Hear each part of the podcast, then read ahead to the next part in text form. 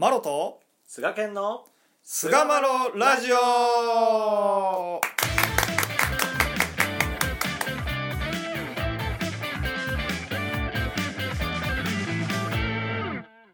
さあ、それでは始まりました。第445回菅村ラジオ。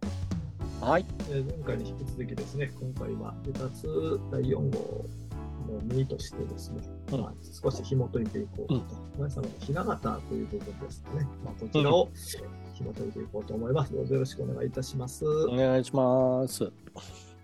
さあ、えー前回の続きということですけども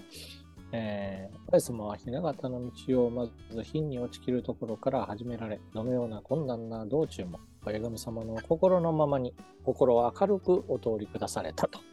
いう一節から、ままああちょっとこそうだね。う、はい、掘っていきたいなと。一つは、あやっぱりあれだよね。基本的にはこう、やっぱ、助け一条の道をつけて世界助けをっていう大きな、あの、壮大なるビジョンと目的を持っておられたので、まあ、持っておられたというか、それがまあ神様の心なんだけどね。うん、助けるために甘くなったわけなので、うんまあ、そこに向けてやは全てこうあのそこに向かうための道中であるっていうのは十分に分かっておられたので、まあ、どのような困難な道中もとおっしゃられてはいるけれどもそもそも困難と思っておられなかったっていうのが俺の解釈かな。うん。俺らから見たら困難に見えるやろうけど、うん。おそらく親様の心はそこに向かうためのあの布石というか全てが起こってくることうんうんっていうふうに多分それが分かっ確信した上でやっぱりいそいそと力強く歩んでいかれてたのかなという感じはするけどな。うんうんまあそれはすごい競争伝、えーの競技講習会第16回競技講習会とかでもやっぱり強調してあそうかな。部分やと思いますね。そうだね。うん、ご苦労っていうところがねありますけども、やっぱりもそうやって見るのと、うん。そのこんな苦しい中を把握しばっていく発展やって見るのとでは随分見方が変わってくるやろうなっていう。まあそれはねどっちが正解っていうのではないと思うんだけど。うん。やっぱこう親神様の心のままにっていうことを考えると、うん、全てそういうもんだというふうに全てを受け止めて許容してうん先を見据えてやっぱり歩んでいかれてたんかなと思うとなんかこう雛形の見え方が非常に明るくなるというか。そうですね。この心を明るくお通り下されたっていうこのうん形の部分があの強調されることになってしまうとすごく、えー小さくなってしまうんじゃないかなっていう感じは僕はするんですよね。うんうんやっぱりそのこの世界がねあの親神様の懐住まいでこの体は神様からの借り物で何のために人間が作られたのかっていうこの人間の元の部分を教えてくださった教えが心に収まるからこそ心に明るさが灯るというのが本来のお道ではないのかなと。心明るく通らなあかん。まあもちろんそういうところから芸にしてこう道を歩むっていうことももちろんあるわけですけども、うーん本来大事なことっていうのはその根を正すというか元を正していくというところが大事なんじゃないかなってうん、心のさ心明るくお取り下されたっていうのも、うん。明るく通るじゃなくて結果として明るく立って通通れたっていうことやろ。結果として、我々が目指すところっていうのはそこちゃうかなと思う。うんうん。明るくやらなってやったら例えばその病の根が根深くある時にそれでも明るくちょっと表面的なことだけやってたらどんどんしんどくなっていくやん。か。その根っこをしっかりとこう知ってね。でさらに言ったら元の稲に戻るためのっていうところまでセットでこういけた時に、うん。自分が置かれてる状況っていうのがよくよく見えてきて、うん。なるほどなと思った時に自然と心にこう一筋の光が差してくるというかさ、うん。うん。うん。それで明るく結果として明るく道を歩めるようになるっていうのが俺は正解ちゃうかなと思うな。うん。ん。そうですね。だからこの後に、えー、3つの親様のお言葉が列記されて、はい。展開していく部分にも、うん。あのそういった見方っていうのが必要になってくるんじゃないかなって、うん。まあ、思います。うん。まあ、引き続き見ていきますと、ある時は水を飲めば水の味がすると、どんな中でも親神様の大いなるご守護に感謝して通ることを教えられ、というふうに、えー記されているんですけども、はいまあ、ここは、まあ、教祖伝からの引用で、えー40ページから41ページぐらいですかね、のあたりですけども、えー夏はひどい藪かに悩まされ、冬は冬とて枯れ葉、うん小枝をくべて暖を取りながら遅くまで夜鍋に精を出しておられた。えーそんな時、おかんが、お母さん、もうお米はありません。と言うと、親様は、世界には枕元に食べ物を山ほど積んでも、食べるに食べられず、水も喉をこさんと言うて苦しんでいる人もある。そのことを思えば、わしらは結構や。水を飲めば水の味がする。親神様が結構にお与えくだされてある。というように、こう、記されているわけですけども、うん。まあ、このうんご守護の、まあ、水の中にご守護を感じて通らせていただくと。いうことによって、まあ、結果的にこれは心に明るさがっていうところにこう、まあ、紐づいてくるのかなというふうに思うと、まあ、貸物借り物のおご距離というものが、まあ、ものすごくこうキーになってくるんじゃないかなというふうに私は思うんですよね。こことかでもさ、なんかその、中山義和先生。うんうん。の私の親様か、うん。ところかなんかに書いてあったけど、本当にただ、お米がないだけじゃなくて、やっぱその裏に、まあ、いろんなドラマがあったわけやん、あの場面でもさ。うんうんそれで、そのドラマがあった上で、股間様が、お母さん、もうお米ありまへんねん。どないしましょうか、言うて。言わはって、このお話って言って、よりね、深深さが増すというか、股間様のお心を想像して、それも分かった上で、親様がこのお言葉をね、うん、言っておられるっていうぱり深いなと思うよな、やっぱり僕は。深いですね。結局もう人に施して施してないっていう。そうなんよしかも苦労して兄ちゃんが、家族が食べれるだけのものをさ、うん、やっぱり持って帰ってゲット。してきてね、持って帰って、よしと思ったのを受け取った刹那、目の前を通った困難な困ってる方にスッと施して、お母さん、もうありまへんねん言うてね。6号8茶しかあらへんって言ってね。そう。6号8茶しかあらへんやったら6号8茶炊いておきっつって。ああ素晴らしいお話ですよ。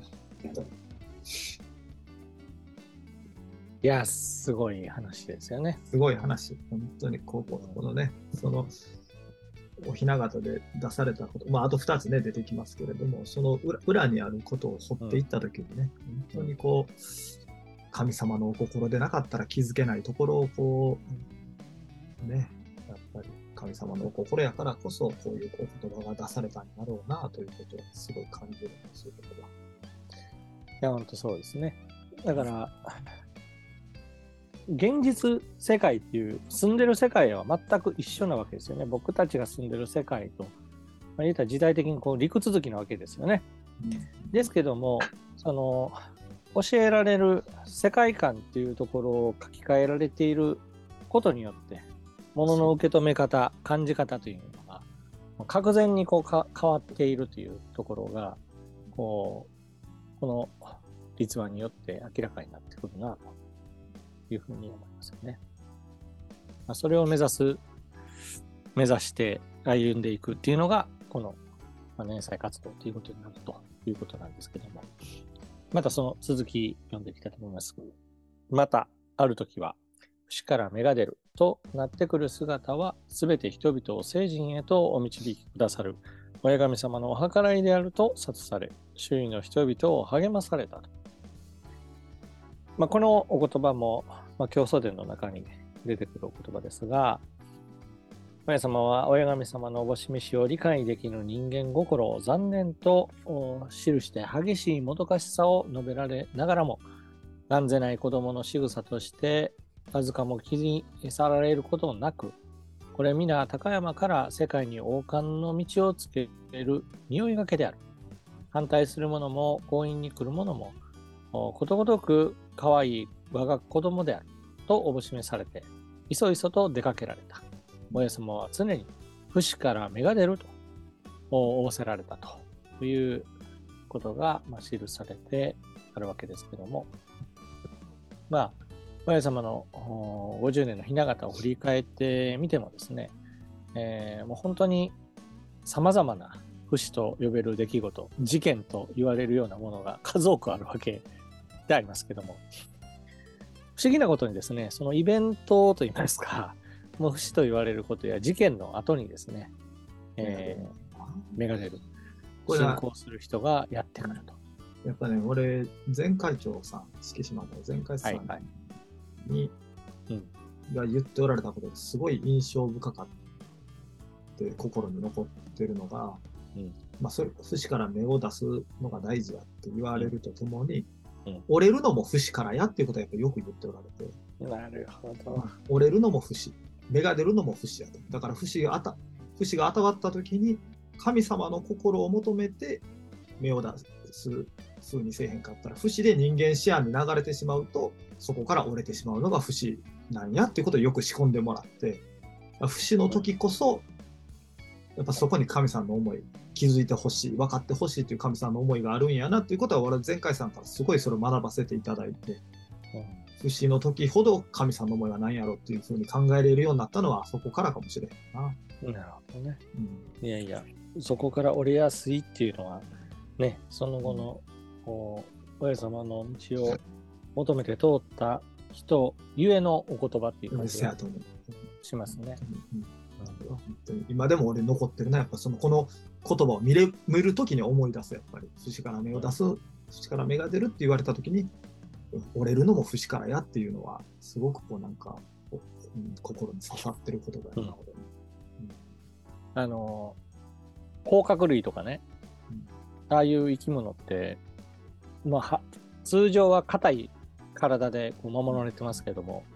ああいつは脱皮しないとこう生きていけないですよね。はいはい。死んでしまう。うんいや脱皮した時が一番危ない。一番こなう駆逐駆逐されてしまうっていうか、そこで命を落とすっていうのがほとんどらしいですね。なるほどね。うん、あれもまあ一つの節やと思うんですけどね。やっぱり節が出た、節があった時が一番弱いからね。弱い。でも後になったら節が強くなってる。そう。うんやっぱそそれが節なんよね。そうねあとあと強くなるけど、その時はやっぱ脆いもんだよね。うん。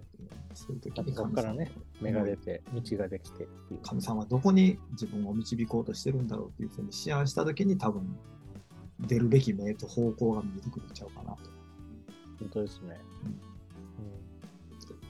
でさらにもう一個言いましたけど、はい、そうですね。さらに、えー人を助けたら我が身助かると、えーひたすら助け地上に歩む中にいつしか心は澄み、明るく陽気に救われていくとお教えくだされた。自場をしたい、親神様のおぼし飯に添い切る中に、必ずなるほどという日をお見せいただける。この50年にわたる雛形こそ、陽気暮らしへと進むただ一筋の道であるというふうに記されてあるわけでありますが、もう人を助けたら我が身助かるっていうのはもう、これも典型的な天理教が伝える天乗りの一つじゃないかなと思いますね。みんなやっぱ苦しい時に神頼みと言いますか、あー神を求めるというこの心の動きが湧いてくるわけですけども、そね。その最中にあって、えー人を助けたら我が身が助かるんやと。だからこれ結局、どう節から芽を出すかっていうところじゃない一つには。さっきの話からつながってきてさ。うんうんうん。まあ言うたら節、言うたら助かりたいわけや、節で。やっはいはいべみたいな。そうなった時に、うん自分の助かりを願うのが相場やけども、実はそうでなくて、そういった経験をもとにししながらよ。うんうんでも心を外に向けたら同じような苦しみとかで悩んでる人がいっぱいおるわけでさ、そう。その人たちの助かりにこう自分が寄与していくことで、結果として自分の心に徳が蓄えられていって、こう、助かっていくんやっていう、究極の助けの姿よね、やっぱり。そうですね。私たちはこう、目に見えたその問題をこう解決しようと、もう、四苦八苦しているっていうことがあると思うんですね。いわばなんか煙をどうにかするみたいなことをしちゃってることがあるんじゃないかなと。えーこの煙は危ないからもうあっちの方向に行ってくれへんかなって言ってこう仰いだりとかしてもうそれをどけようどけようとするけどもなかなかこの煙の勢いも止まらんみたいな。なんで煙が出てるのかって言ったら燃やしてるものがあるっていうその根の部分が見えてないっていうことあると思うんですよね。その根の部分っていうところにやっぱり親神様の思いっていうのが込められていてそれがやっぱり人を助けるというところに向いてもらいたい助け合って生きてもらいたいという思いがやっぱ常にこう人間に向けられているんだろうなと思うときに、まあ、節を見せていただいたときにはこれからどう人さんを助けさせていただくっていう道をつけていこうかと思案するっていうのが、まあ、これは養木の一つの思案の方向性ではないかなっていうふうに思いますよね。まあ、これがずっとぐるぐる回るんだけどね。じゃあなんでなんて言ったら、結局はその元の思いにやっぱり戻らへんかったら、ただ助けるじゃなくて、元の思いにこう戻っていくというか、うん。ね、水を飲めば水の味がするじゃないけどね。その中に生かされてる、その中に生かされてる大いなる理由というのは、もともとの思いがそこにあるからということでさ。うんっていうふうなところで、やっぱそこを心が離れていった時にまた節が見えてきたりするやろうしね。っていうところでちょちょっとずつ螺旋状で成人していくんちゃうお指図にも、まあ、人を助けるは誠。むつまじが第一。なるほど。あの者心は天の理にかなう。なるほどと言わすが誠。誠が天の理という、まあ、お指図。明治21年2月5日のお指図がございますけども、まあ、人を助けるという誠。これを積み重ねていく上にですね、自分と、まあ、しかし、えー家庭やったり、えー間柄の方々が、まあ、むつまじいというように、こう、一家やったり、えー教会やったり、えー会社やったり、様々な人間関係の場面が収まっていくと、むつまじいという姿になっていく。まあ、それで、そこの人々が、あの人はなるほどの人やというような日を迎えさせていただくようになっていくと。まあ、その姿が天の理にかない、えーそれがまたささらにですね、人を助けるという誠にこうつながっていって、またさらに天の利を頂戴することができる。まあ、必ずなるほどという日をお見せいただけるという、えーこの一文というのは、まあ、こういったお指図で示されている天の利を一つ、えー表現されている一節ではないかなと思うんですね。私たちがしているこの人助けっていうことが、これが本当に一体何のためになっているんだろうと、心を倒しそうになるようなあ時も、まあ、少なからずあるわけですけども、でもそんな小さい弱いように見える人を助けるというその行いが、まあ、天をも動かす、まあ、大きな大きなご守護を頂戴する元になるというのが、この道であり、親様が通られた50年の雛形がまさにそれやったんだかなというところですね。はい。はい。すね。まあそういったところでですね、えー、まあ2回目まだ続きますけれども、二つ第4号第2のお休みのひな形を、ね、終わりにいたしたいと思います。はい。どうもありがとうございました。ありがとうございました。